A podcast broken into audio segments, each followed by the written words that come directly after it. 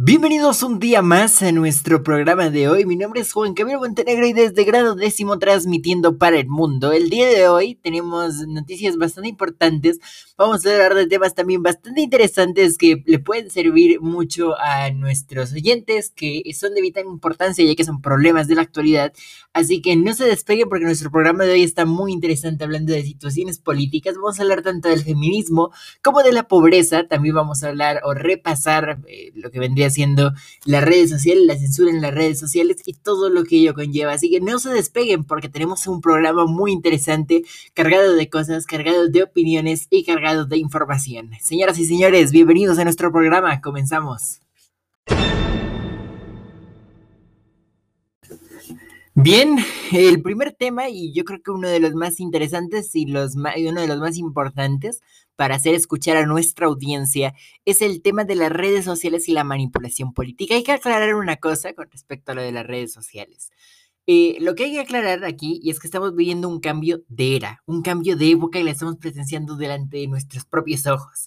Y muchos en la historia, no sé, la, la, era paleozoica, la era mesopotámica, que se definen por ciertas características, que, el mundo cambió radicalmente, lo mismo pero con la era digital. El mundo cambió eh, radicalmente con una era digital, una era completamente nueva a tal punto de que personas relativamente jóvenes, como pueden ser personas de 50, 40 años, están completamente desactualizadas al mundo donde vivían. El mundo donde vivían ya no es el mismo de hace 40 años y eso indica que estamos en un cambio de era y la estamos presenciando delante de nuestros propios ojos. Un cambio que ha hecho avanzar la humanidad muchísimo, eh, años luz por a lo que estábamos hace un par de décadas, hace tan solo un par de décadas atrás. Incluso me atrevería a decir que hace unos 10 años. Vemos que la tecnología avanza tan rápido que hace 10 años, 11 años teníamos teléfonos súper pequeños, ya existían los teléfonos inteligentes, pero teníamos teléfonos táctiles súper pequeños, súper lentos, súper reducidos. Hoy en día podemos jugar juegos dentro de ellos, como si fuera una consola. Hoy en día vemos, eh, por ejemplo, no sé, a Samsung sacar un teléfono que lo conectas a una base y tienes una computadora dentro de él. Hoy en día estamos viendo cosas que hace, hace 10 años se estaban empezando a ver, que hoy en día las vemos hacer una realidad y de aquí a varias décadas no sé lo que nos espera, pero no venimos a hablar de eso, es solamente para contextualizar de que estamos viendo un cambio de época y que los pensamientos de la gente de hace 40 años están completamente desfasados al mundo en el que viven ahora. Bien, hay que aclarar de que estos cambios de, de época no eran tan fuertes, por llamarlo de alguna forma, hace, hace relativamente poco, digamos, en los años 1900, no sé, imagínate que en los años 1900 había una persona y su abuela había nacido en 1850. Eh, perdón, en 1750, en, sí, 1850, estamos en los años 1900. Y, y, bueno, esa persona no estaba desactualizada, tenía 50 años en, en, los años 1900, pero no estaba desactualizada ni desinformada, ni, y el mundo seguía funcionando más o menos igual. Ahora vemos que las personas de 20, 30 años ya son consideradas viejas, tecnológicamente hablando. Sobre todo porque ahora hay una nueva generación de personas que ya nace con la tecnología, que nace ya con, con los teléfonos, que, que, o generaciones que, eran muy jóvenes cuando estas cosas empezaron a aparecer. Bien, vamos a lo que nos compite, las redes sociales. ¿Cómo nacen las redes sociales? Bueno, nacen eh, con esa necesidad, con ese boom del Internet eh, nace la necesidad de crear una red social, de interactuar con otras personas en línea, algo que eh, es una de las, de las grandes ventajas y beneficios del Internet, que nos permite hablar o comunicarnos con cualquier persona del mundo. Y, eso es lo bueno, que los canales eh, de medios tradicionales, las noticias tradicionales de medios de información están pasándola mal. La televisión la está pasando mal con los servicios de streaming, las noticias, los periódicos, los diarios la están pasando mal con, la llegada de todas las noticias digitales y sobre todo con, con, una red social que ahorita vamos a mencionar, muchos la conocerán, Twitter, ya vamos para allá. Y, y le están pasando realmente mal porque el Internet es tan grande que hay una libertad de información absoluta. Y, y eso puede ser malo, en cierto sentido, de que hay una libertad de, de información, o sea, que haya tantísima información, Puede ser malo en el sentido de que se pueden colar muchísimas noticias falsas. Vemos ahorita con la pandemia del COVID-19 que, se, que se cuelan noticias falsas para ahí y mucha gente se la cree. Pero el Internet es tan masivo que afortunadamente hay más gente buena que gente mala. Y eso hace que si sale un bulo, una noticia falsa, eh, se pueda lograr desmentir. Es decir, sale una noticia falsa y salen otras 10 que la desmienten. Así es Internet, ¿no? Entonces sale una noticia falsa y otras 10 que la desmienten. Es importante reconocerlo, que vivimos en una era de tanta información que incluso las redes sociales hacen censura política. La, censura política eh, históricamente ha sido, no sé, te encarcelaban, te mataban quizá, pero hoy en día se hace de una forma más sutil. La censura política eh, se hace, o, la, masificación política se hace a través de las redes sociales. No ya no te necesitan encarcelar si eh, los medios o la, la masa popular piensa distinto a ti. Ahora lo que hacen es censurarte en redes sociales. Y para eso voy a poner eh, varios eh, ejemplos en concreto. En este caso, dos con el polémico expresidente de la República de los Estados Unidos, eh, Donald Trump. ¿Qué pasa con Donald Trump? Resulta que vamos a hablar de dos casos en concreto que indican esta censura de las redes sociales. El primer caso viene en el año 2016, cuando se mostraban noticias para favorecerlo o desfavorecerlo, en este caso para desfavorecerlo, en Facebook. Es decir, digamos, por ejemplo, en ese tiempo estaba Hillary Clinton, eh, ellos, Facebook, hacía publicidad negativa a, los fanáticos de, de, de, Trump, por ejemplo, ¿no? Entonces les bombardeaban con, con, noticias de, a los fanáticos de Trump les bombardeaban con noticias malas de, Trump, les bombardeaban con, con, información falsa de Trump incluso. Y, y, eso se hacía como para manipular las elecciones, porque nosotros como seres humanos, esto parece que no, pero realmente sí, somos muy susceptibles, somos realmente susceptibles a todo lo que, a todo nuestro entorno. Y si, si te dicen, bueno, imagínate que soy fanático de Donald Trump. y si a mí me cogen esa persona y me empiezan a bombardear de publicidad y publicidad de que Donald Trump es malo, que mira lo que hizo, que tal, yo me la voy a terminar creyendo. Porque dije, uy, eh, la mayoría de personas van a decir, uy, si esta persona, por ejemplo, eh, dicen tanto de él, debe ser porque será cierto, ¿no? Así como esa falacia que se tiene de que si sea, de que si se repite mucho una, una mentira termina siendo en verdad, pues e, eso básicamente. Entonces yo digo, uy, a lo mejor puede ser cierto. Y esto se utiliza, y ya se comprobó, para manipular las elecciones presidenciales, elecciones estatales, las elecciones gubernamentales. Facebook se metió en un problema por eso, básicamente, porque tienen la información de nosotros en, redes sociales, y esto parece que no, pero es que cuando te registras en Facebook pones tu nombre, pones tu foto, pones todo, y ellos saben todo, absolutamente todo de ti.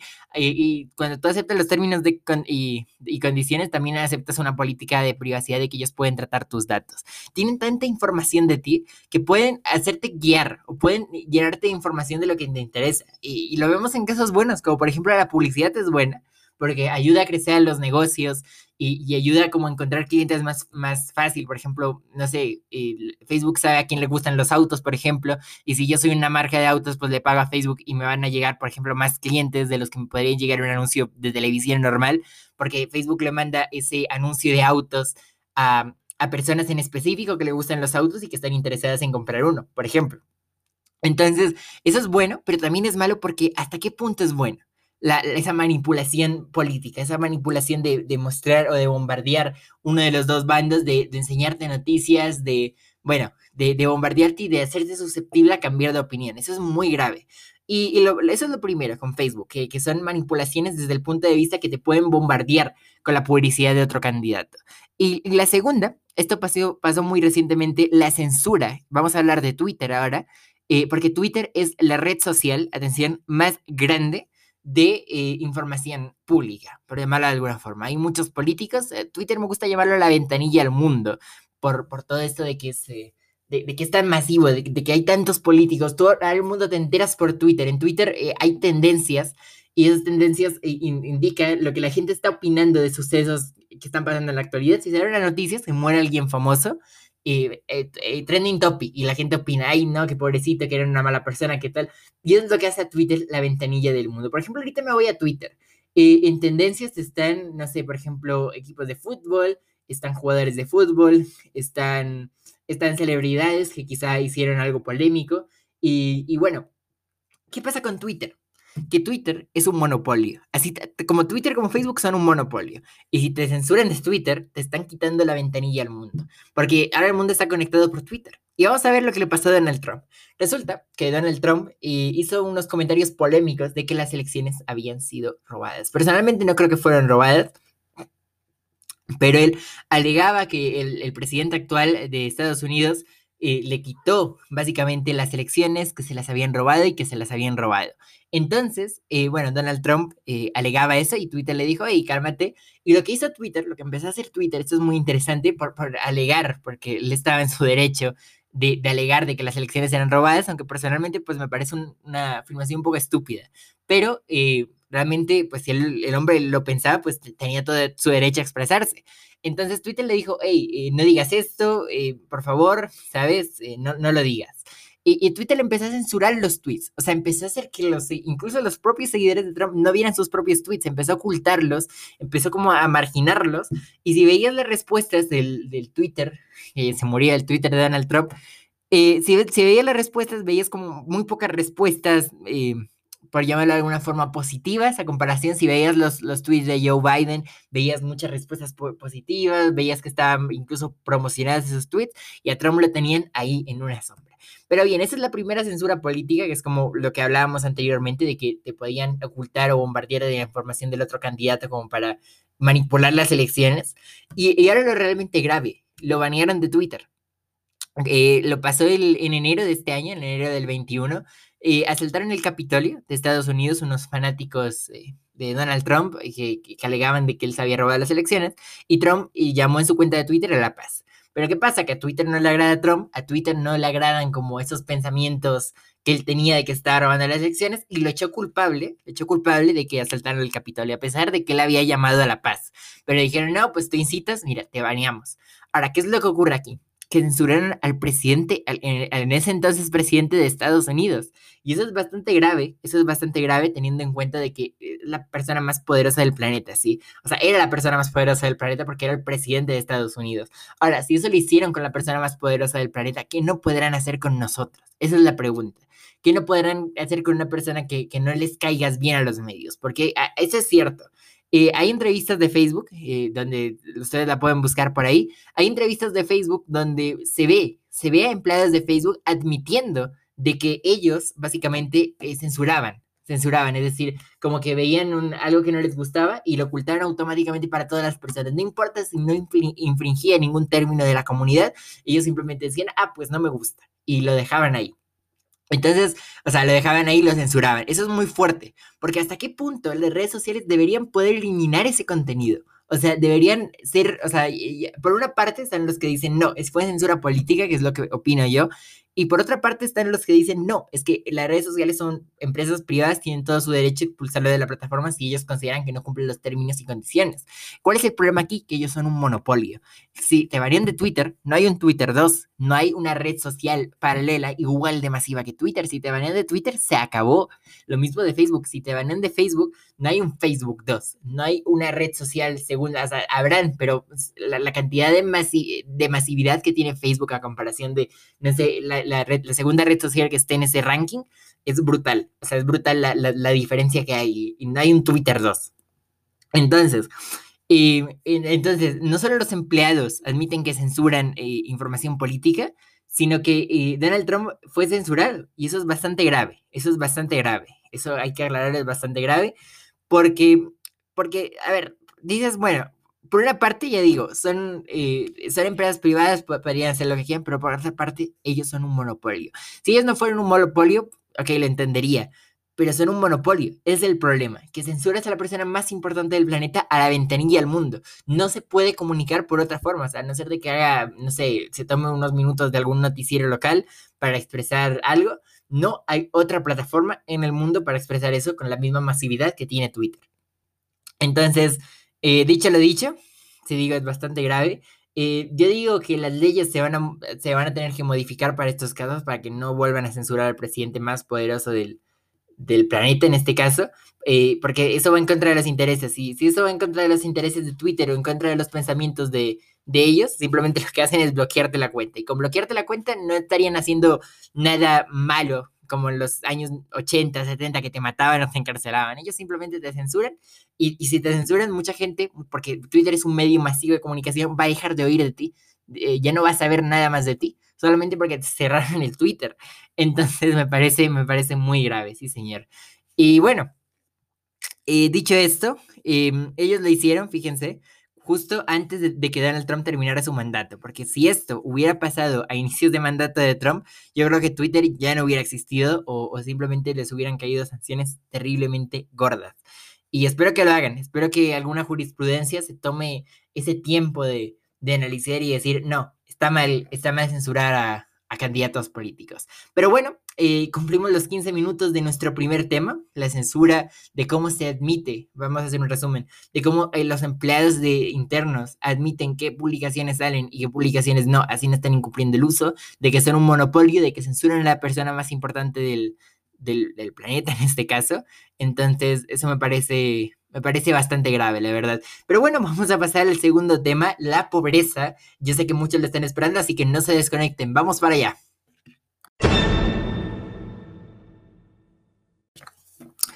Bien, señoras y señores, vamos al segundo tema. Hemos vuelto yo sé que muchos de ustedes lo estaban esperando. El tema de la pobreza. Sí, señoras y señores, es un tema bastante importante del que tenemos que hablar, que viene desde los primeros tiempos de la economía de la humanidad, desde que éramos, no sé, Homo sapiens, Homo erectus, hasta ahorita y morirá con nosotros. La pobreza es algo que no se puede erradicar, lamento decepcionarlos a muchos, pero no se puede eliminar la pobreza.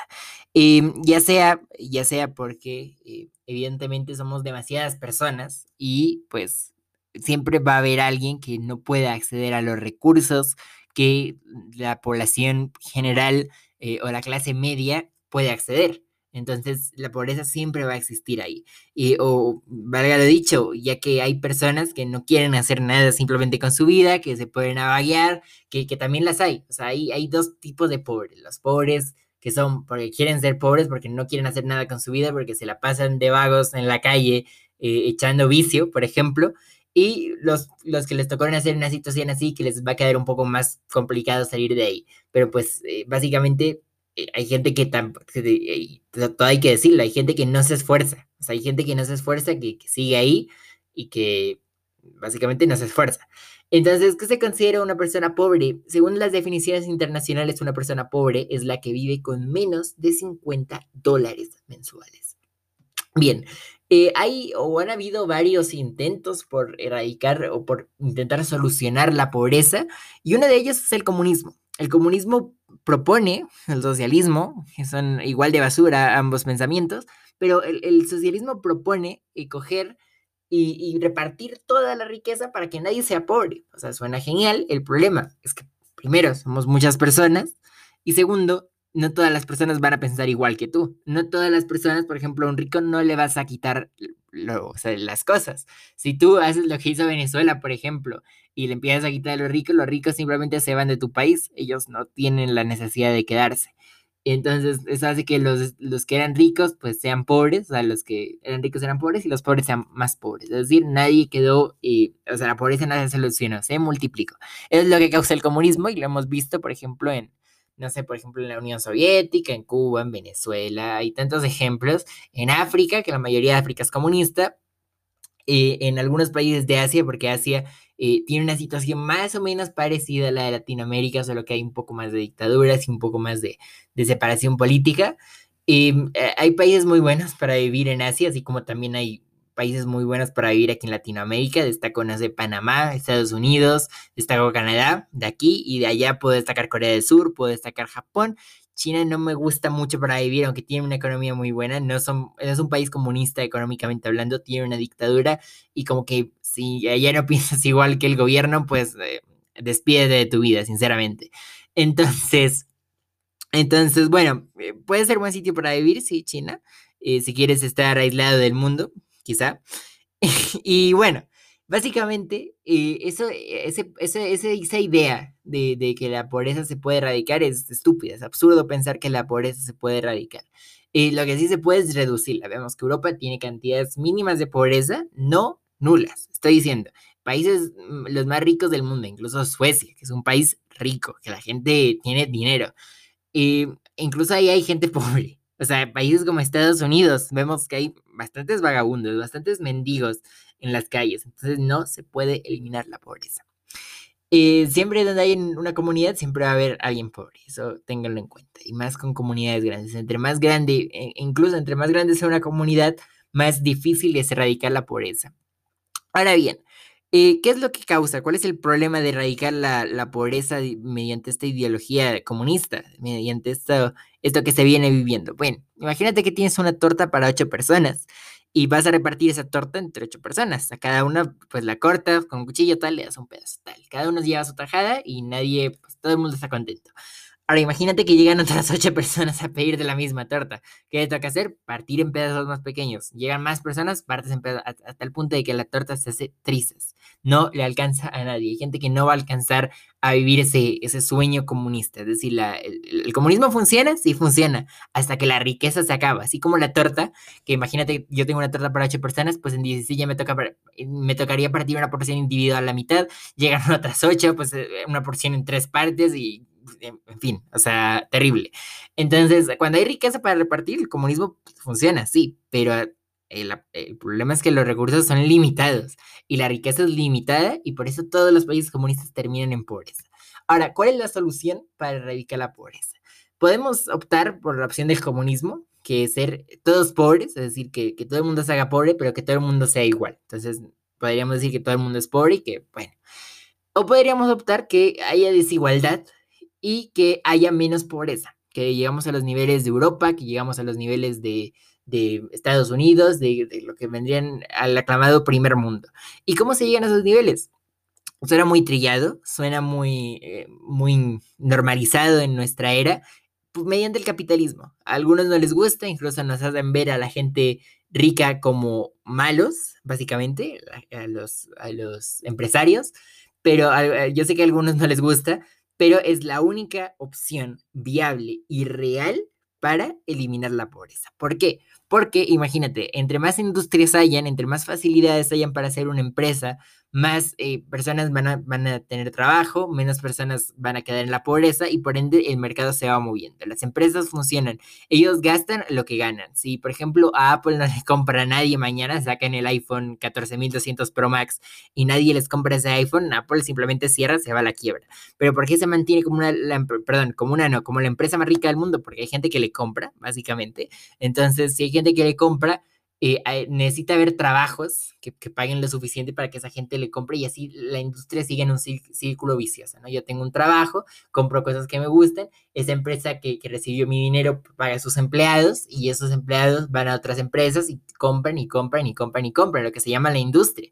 Entonces es la única forma viable de eliminar la pobreza. Y vemos que dictaduras, por eso África es tan pobre porque no se lo dice, pero África está sumida en guerras y en dictaduras. La guerra también hace pobre a los países, porque gastas eh, muchos recursos en guerra y, las, las inversiones extranjeras o, las, los capitales, los fondos de inversión extranjero no están dispuestos a invertir en un país en guerra simplemente por el riesgo que supone que una empresa esté en un país en guerra. Básicamente. Entonces, em, a, lo que decía, que tanto las guerras como el comunismo, y vemos que los, los países que, que están estancados en, en, la pobreza, por llamarlo de alguna forma, son países precisamente comunistas. Y países que están intentando progresar eh, son países que lamentablemente le está cayendo esa ideología y las empresas simplemente se retiran. Y si las empresas se retiran, estás destruyendo todo el progreso. Países que son pues de una pobreza moderada, podríamos hablar por ejemplo de nuestro país incluso, eh, que, es, que son de una pobreza baja, como podría ser Europa, o que son de una pobreza extrema, como podríamos ser Venezuela, tienen eh, varios comunes denominadores o comunes diferenciadores. Europa estuvo sumida en guerras en los años 40, hizo que se creara como una Unión Europea, hizo que se creara una estabilidad económica brutal y eh, básicamente ellos no tienen esa ideología comunista ni, van a volver a aceptar el comunismo en sus territorios porque ellos ya lo vivieron. Eso, eso aclarado y, y son muy prósperos. Los países en pobreza extrema son los países precisamente comunistas y los países con una pobreza moderada, tirando así como alta, pero que no es tan alta porque eh, porque crean o no, hay gente que gana y gana bien.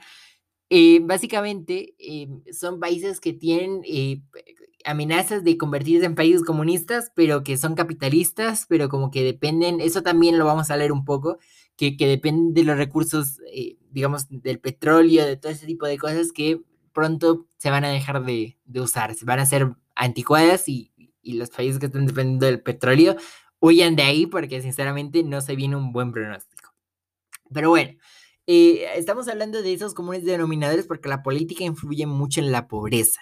Si nosotros tenemos un gobierno liberal, un gobierno abierto eh, a, las, a las ideas y a las ideologías económicas, van a venir más capitales extranjeros, van a venir más empresas, van a venir más trabajos y por ende menos gente en la pobreza. Eh, ahora, ¿qué es lo que ocurre? ¿Qué es lo que ocurre aquí? otra cosa que, también puede generar eh, pobreza, también eh, es un país mal administrado. Puede ser capitalista, puede ser liberal, lo que tú quieras, pero si está mal, mal administrado, no sirve. Eh, nosotros tenemos, Colombia tiene una, una cantidad de recursos naturales para convertirse en potencia mundial, incluso el país más rico del mundo. Ahora, ¿qué es lo que ocurre aquí?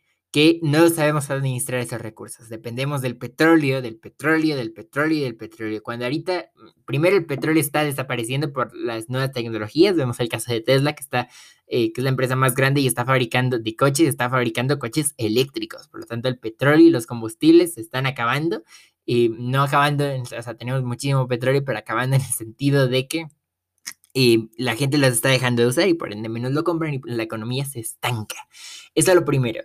Segundo, no están viendo al futuro. El futuro es la tecnología, el futuro es eh, invertir en, tecnológicas, invertir en, no sé, en, desarrollo tecnológico, porque eso es lo que, lo que va a ser el futuro. Y ya lo vimos con la pandemia, que a muchos les toca adaptarse y muchas empresas como que crecieron de la nada, hablamos de Zoom, eh, hablamos de empresas tecnológicas que, que, hace un par de años ni siquiera eran conocidas, ni siquiera eran escuchadas y hoy en día son bastante vitales para nuestro día a día en la pandemia. Entonces, eso es lo, lo primero, o sea, creas industrias, dejas de depender del petróleo, porque eso es bastante importante, em, entonces, pero tienes que depender de cosas que sean, básicamente, que sean coherentes. puedes depender, no sé, de la ganadería o cosas que sean, que siempre vayan a estar ahí como una necesidad de la humanidad. La tecnología se viene como una necesidad de la humanidad y así, solo así, vas a poder eliminar la pobreza. Eliminar, no, perdón, eh, erradicar al 98% de la pobreza. Entonces, em, proteger, proteger la economía, por supuesto que sí, porque no falta no falta, esto pasa bastante. Fíjense que eh, vamos a hablar de varios países en concreto. Venezuela era uno de los países más ricos de la región. Incluso gente de Estados Unidos migraba a Venezuela porque era demasiado rica, era eh, rica a niveles de país nórdico. Em, y, hablamos también, por ejemplo, de Argentina, que era el país más rico del mundo, tenía el PIB per cápita más alto del mundo y hoy está sumido en una crisis, en una inflación brutal. Entonces, eh, eh, no sirve de nada hacer progresos y después va a llegar, no sé, adolescentes idiotas que creen que el comunismo funciona y van a tumbar todos esos años de progreso. Porque vieron lo que pasó con Argentina, vieron lo que pasó con Venezuela. Eran países tan prósperos. Llegó un caudillo, llegó una persona que, uy, el comunismo, y todo se fue para abajo, básicamente. Entonces, el progreso no sirve de nada si no lo sabes mantener. Así que eh, aparte de, crear leyes económicas que permitan la libertad de empresa, también para eliminar la pobreza se necesita proteger a la economía. No sirve de nada eh, hacer un progreso enorme si después la gente lo va a tumbar. Entonces toca proteger la economía por encima de cualquier cosa eh, o por encima de cualquier otra, otra cosa en, el mundo, porque es lo que mueve el mundo. La economía al final, al cabo, es lo que mueve el mundo. Bien, eh, ya cumplimos. Uy, Dios, qué rápido se pasa el tiempo. Vamos con el feminismo, el siguiente tema y el núcleo familiar ya los últimos 30 minutos de nuestro programa, porque ya cumplimos el tiempo estipulado para la, pobreza y para recapitular. La primera, la pobreza no se puede eliminar. Segundo, los modelos que han intentado eliminar la pobreza, la pobreza han terminado siendo el pueblo más pobre. Y tercero, la pobreza se puede disminuir creando negocio, creando libertades de empresa y creando eh, eh, básicamente un liberalismo y protegiéndolo, porque no sirve de nada, ya digo. Em, eh, o sea, imagínense el, o sea, que Argentina es el, país más rico del mundo y que hoy sea el, uno de los países con más inflación del planeta, eso ya dice mucho. Entonces, no sirve de nada el progreso si no lo sabes proteger y no lo sabes mantener. Y dejar de, o sea, los países mal, mal administrados, también recapitulemos, pueden ser todos los capitalistas que quieras, pero si están mal administrados no sirve de nada. Y dejar de depender de esas materias que están en, escasez, el petróleo, eh, empezar a mirar al futuro que las economías que vienen al futuro son las que van a sobrevivir. Bien, vamos a ver así el tema del feminismo. 14 minutos me, me acabo de comer aquí. Vamos al tema del feminismo porque está bastante, bastante picante, señoras y señores. Eh, así que, bien, no se desconecten porque vamos para allá. Bien, señoras y señores, hemos vuelto a nuestro programa para hablar de un tercer tema que es bastante polémico. Estoy hablando del feminismo, este movimiento o esta eh, revolución que ha venido surgiendo a lo, a lo largo de este presente siglo XXI y que la estamos viendo cada vez más fuerte y más presente en distintos sectores, ¿no? El feminismo, incluso empresas están lidiando como este movimiento. Y vamos a hablar un poco de cómo surge la lucha feminista y cómo eh, se ha ido deformando ese feminismo a tal punto de, llegar a un embrismo prácticamente. Eh, hoy en día el feminismo no es lo mismo que, que la causa original, que la lucha original del feminismo. Y es que resulta que hace tan poquitos años, quizás hace 50 años, hace un siglo, eh, a las mujeres no se les daba esa prioridad eh, o esa importancia que se merecen en nuestra sociedad. Eh, ellas estaban marginadas básicamente en un sector de la población y no, no, eran bien tratadas básicamente. Incluso las mujeres pudieron votar por primera vez hace no muy poquito, hace quizá unos 70 años las mujeres votaban por primera vez. Y hay gente, hay gente viva que nació antes de que las mujeres incluso pudieran votar, lo que nos dice que no fue hace bastante. Entonces, eso nos hace comprender primero cómo surge el movimiento feminista. El movimiento feminista surge a partir de todo el descontento de las mujeres para buscar una lucha de igualdad eh, contra los hombres. Es decir, no querían ser como tan marginadas, tan tratadas mal en ese sector de la población en específico. Y ellos decidieron, pues, eh, mandar una lucha que buscaba la igualdad.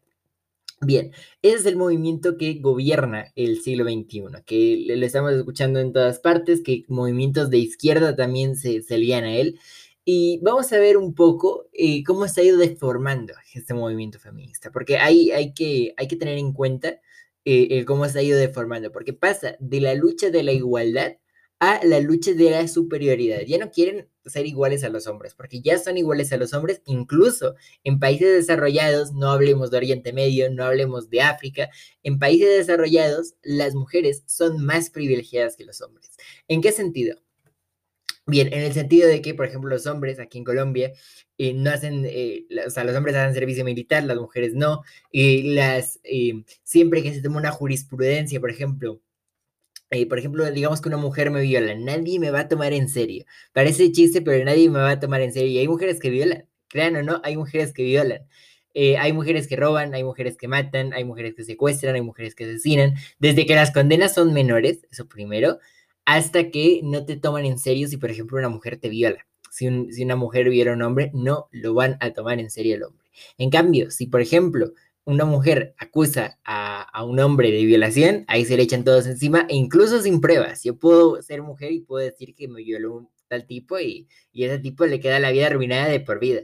Entonces hay que tener mucho cuidado porque pasa de, de, buscar igualdad a una absoluta deformación de la realidad. Quieren la superioridad ante todo y eso es algo que no está bien. Sigo apoyando la lucha de la igualdad, pero me parece que en países desarrollados, eh, hablemos de Europa, hablemos de Estados Unidos, incluso de países en vías de desarrollo, como puede ser nuestro país, eh, hablemos de Colombia, hablemos de Chile, hablemos de Ecuador, eh, las mujeres tienen más privilegios que los hombres, tienen más derechos, se les da más seriedad en los casos judiciales, se las protege más dentro de, de ese núcleo familiar, que ahorita vamos a hablar de él mientras que los hombres pues no se, o sea, no se los toma en serio.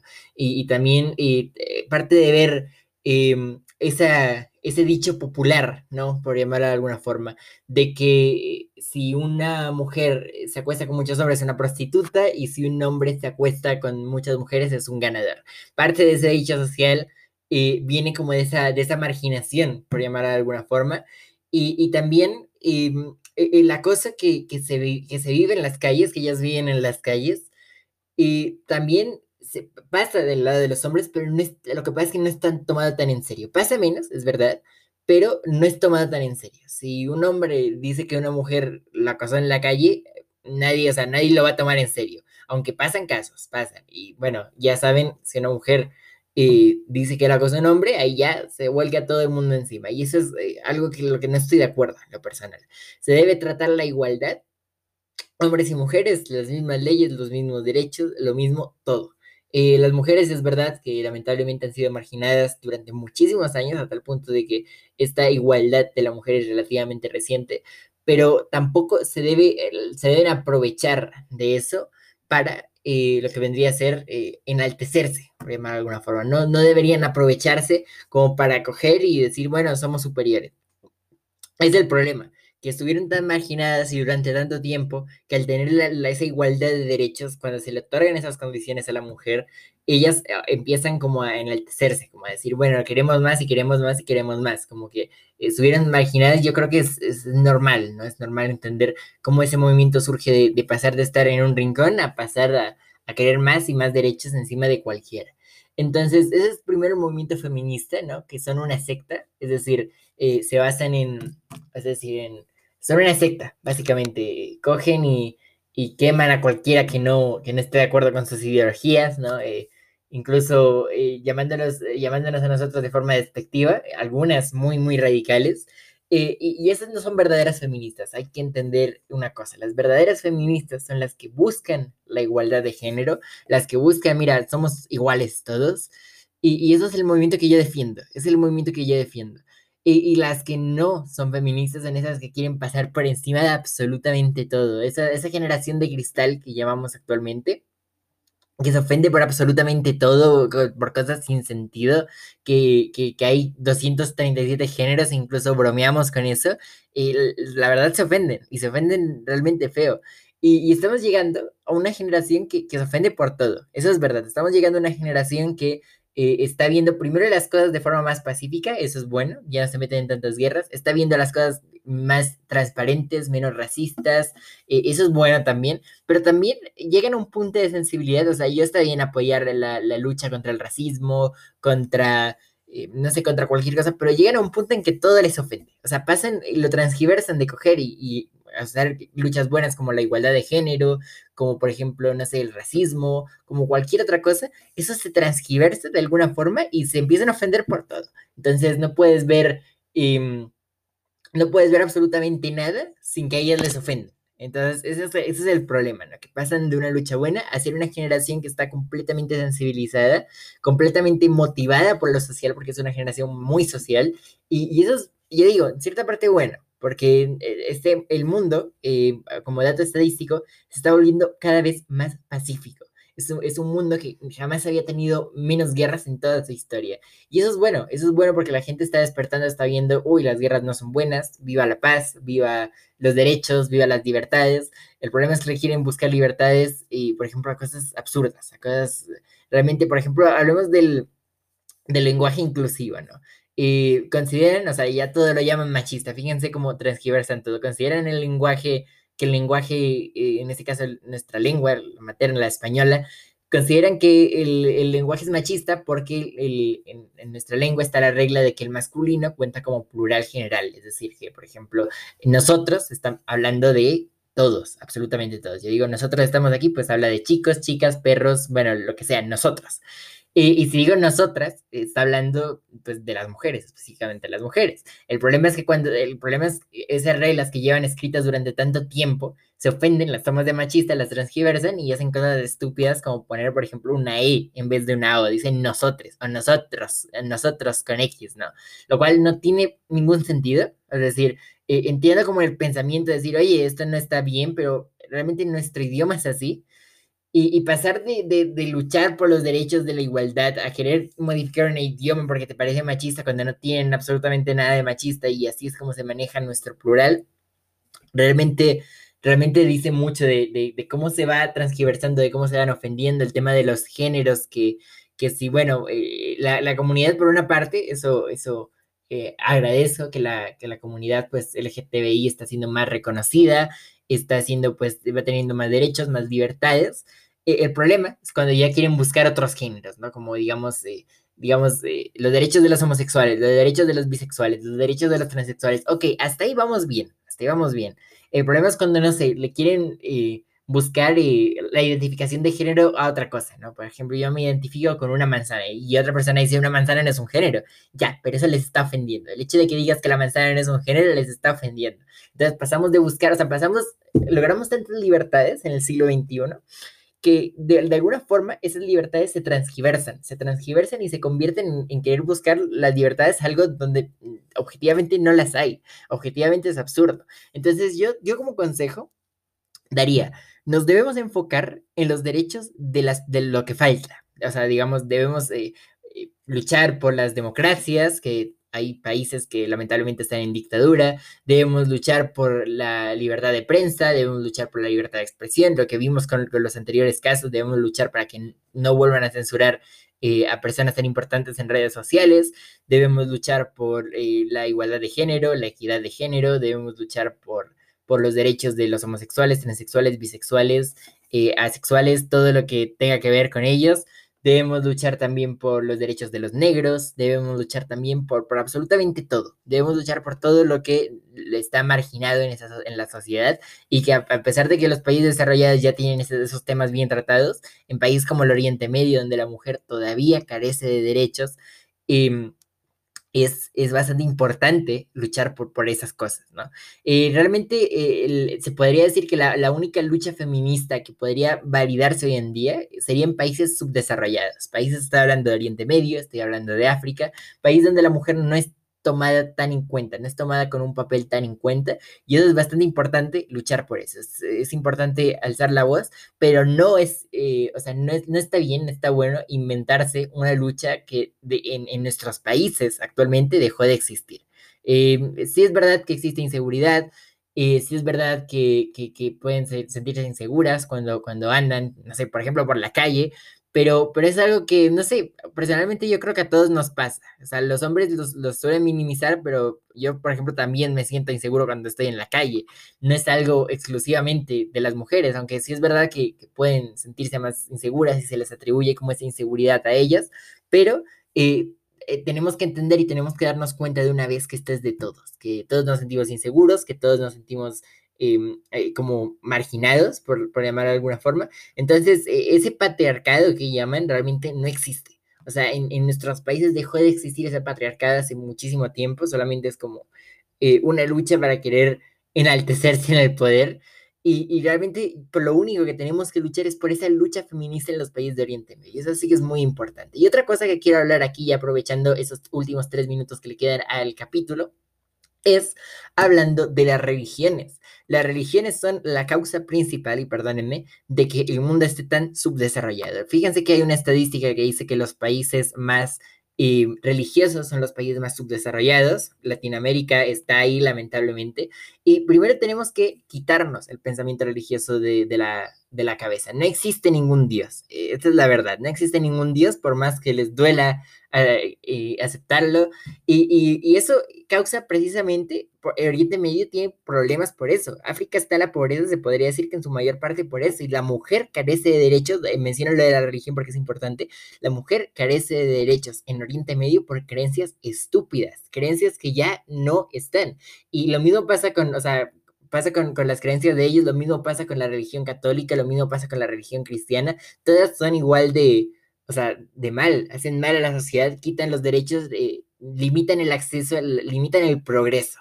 Es a lo que me refiero. Y si queremos luchar por una, por una causa feminista, por los derechos, por la igualdad, por la equidad, por absolutamente todo, tenemos que eliminar la religión de nuestras vidas. Eso es lo primero y lo más importante. Porque, porque no, por llamarlo de alguna forma, porque es lo, lo que causa eh, básicamente esa, esa marginación en parte es culpa de la religión. Esa marginación de los homosexuales es culpa de la religión. Esa marginación de, de quizás de los negros puede, ser culpa de, la religión. Eh, la, la, marginación de las mujeres en los países de Oriente, de Oriente Medio también es culpa de la religión. Entonces tenemos, tenemos, señoras y señores, que eh, luchar por los derechos resumiendo este capítulo y tenemos que eliminar la religión de nuestras vidas para tener una, un progreso en el mundo y que este mundo sea un mundo de paz. Vamos con el último tema y ya acabando estos 15 minutos, señoras y señores, nuestro último tema está caliente aquí en la mesa, es acerca del núcleo familiar. Vamos a tratarlo a, a partir de, un, de una familia y de un aborto y del abandono paterno. Entonces, quédense, no se desconecten, vamos para allá.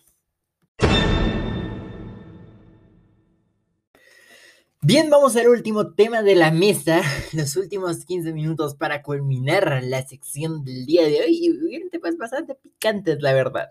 Y es el tema, nada más y nada menos, que del núcleo familiar, de la disfunción del núcleo familiar. Primero vamos desde abajo, vamos desde abajo, vamos calmados, llevamos 21 segundos de capítulo y tenemos que ir con calma. Eh, la disfunción del núcleo familiar me refiero, por ejemplo, al abandono, a esto de las pensiones, a esto de, del, abandono, eh, sobre todo paterno, que se tiene del hijo, porque sí, también puede haber un abandono materno, aunque es más extraño, porque pues para eso está el aborto, pero eh, ese abandono paterno, vamos a comenzar hablando de eso y también está relacionado, lo acabo de mencionar, está relacionado el tema del aborto. Y estos temas conectan muy bien, conecta el feminismo con el aborto, conecta y la, digamos, la libertad, el querer buscar derechos con el aborto, porque el aborto eh, debería eh, ser un derecho de la mujer en nuestros países.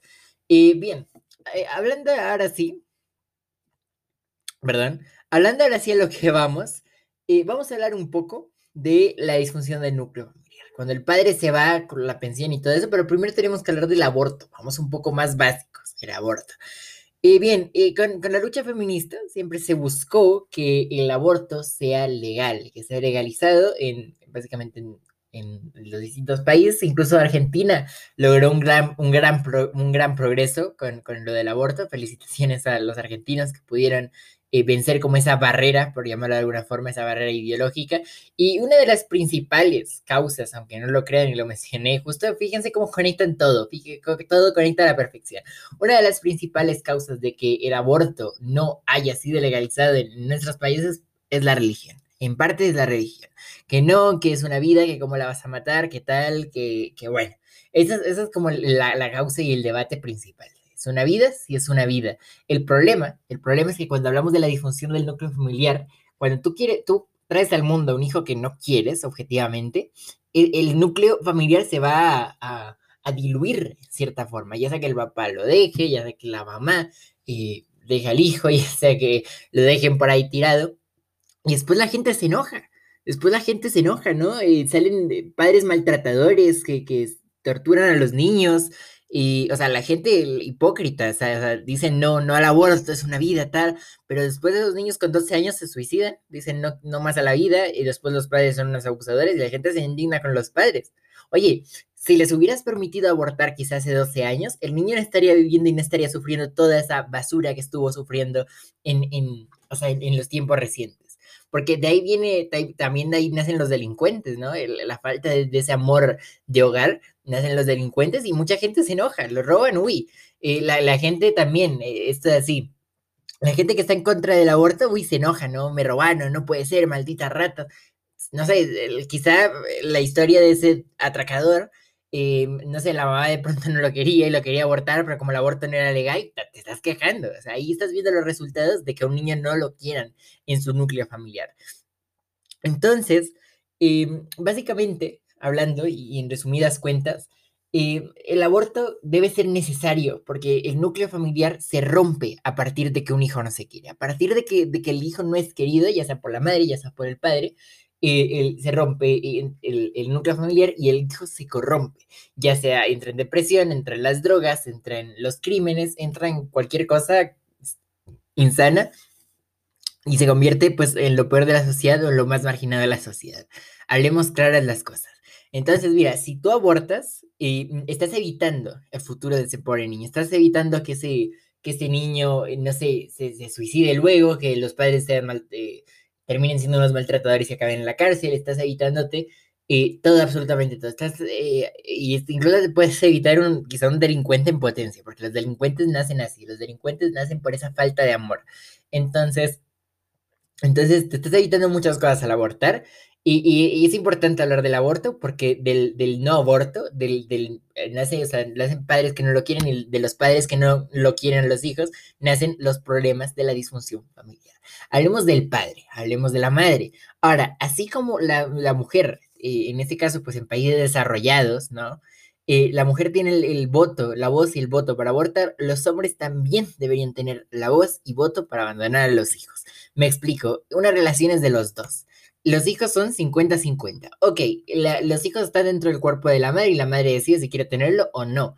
Pero el padre también debería tener ese derecho. Eso es lo, eso es lo importante aquí, que el padre también debería tener el derecho como ese aborto masculino. El poder deshacerse de la carga de la responsabilidad de un hijo, porque es culpa de los dos.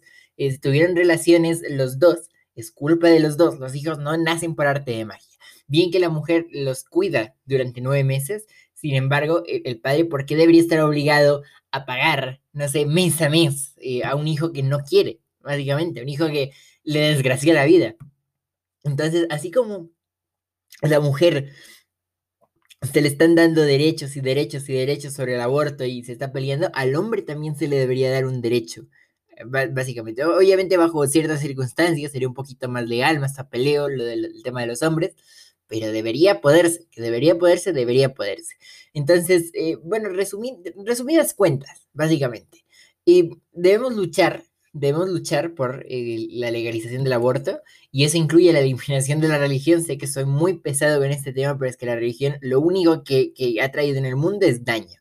O sea, esa idea de Jesús nuestro Salvador, lo único que ha traído es guerra y más guerra y subdesarrollo. Entonces, entonces es importante, es importante mencionar eso.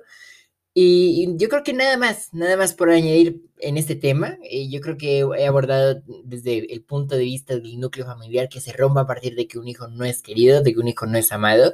Y, luego, pues, eh, evitar males mayores en la sociedad. Evitar delincuentes, porque sí, la mayoría se pueden ser delincuentes. Eh, evitar quizá, eh, no sé, eh, suicidios, evitar personas en depresión, que al final un suicidio, al fin y al cabo, afecta también a los familiares.